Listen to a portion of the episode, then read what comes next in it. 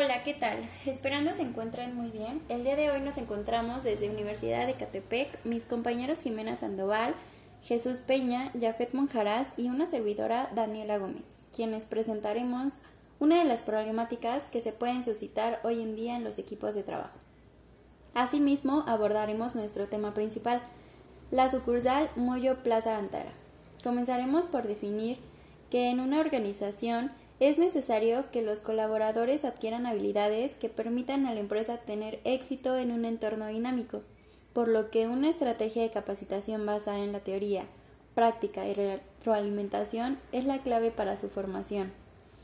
Algunos de los factores para ayudar a mejorar un grupo es el enfoque. Así, establecer los límites de un equipo, las reglas, las contribuciones, aclarar papeles y responsabilidades, y encuesta para actuar rápidamente puede ser la clave para el éxito de una empresa. En la parte de la motivación tenemos cómo motivamos a nuestro personal. Una de las partes principales es la remuneración económica. También tenemos los premios al mejor ticket promedio, salidas a toda la plantilla mensualmente si llegan a la meta de venta descansos a los que venden más productos adicionales y más cortesías a la, a la semana por desempeño. Mi nombre es Jafet Monjaras Vargas, la negociación. En este caso, eh, la problemática que tenemos con los clientes es que el cliente es eh, grosero con el personal por la zona donde nos encontramos, que es este, Plaza Antara. Em, esta resolución se caracteriza porque no se toma en cuenta a terceras personas y nosotros tratamos como, como empresa medir esta problemática con el cliente. Así que capacitaremos a nuestro personal para que puedan o sepan tratar a este tipo de clientes eh, demostrando la educación y tolerancia y tratando de incluir a nuestro cliente eh, respeto mutuo y llegar a un ganar-ganar, teniendo un trato de respeto y amabilidad. Para nuestra problemática a través de la mediación, lo que haremos va a ser una lluvia de ideas.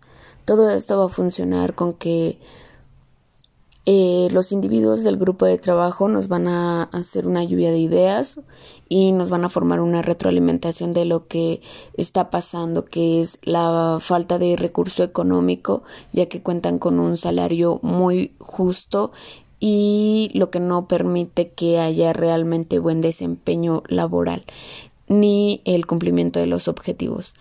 A lo que haremos, pues, una lluvia de ideas que nos ayuden a motivar a todo el equipo de trabajo. Todo esto con tal de que se mejoren los resultados y se cumplan los objetivos meta. Eh, un ejemplo de ello es la creación de, de comisiones por venta, así como también de bonos por puntualidad y todo eso que les genere un mayor ingreso y asimismo pues utilicemos el ganar ganar en la organización y nuestro equipo de trabajo esté completamente satisfactorio y al mismo tiempo se cumplan las metas y los objetivos de la organización. Arbitraje. En este caso, el empleado, quien es el insatisfecho, puede demandar ya que los pagos no están siendo a tiempo, hay desmotivación y una de las ventajas que tiene este es la rapidez, la flexibilidad y que se pueden pactar los acuerdos con anterioridad.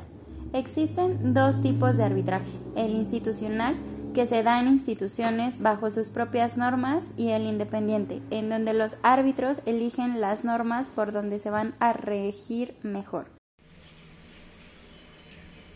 En la resolución de conflicto de conciliación, en nuestro caso con la problemática nuestros clientes son de alta sociedad, ya que nuestra tienda se encuentra en un área adinerada, para esto la solución se toma en cuenta que la conciliación en ambas partes va a ser ganar-ganar, en lo que los clientes y el personal con el gerente buscan una solución de motivación y enseñanza del modo al hablar o comunicarse a nuestro personal, que son los vendedores, inculcando incentivo para que ellos puedan dejar a un lado la motivación y sientan nuestros clientes el aprecio a la hora de su compra.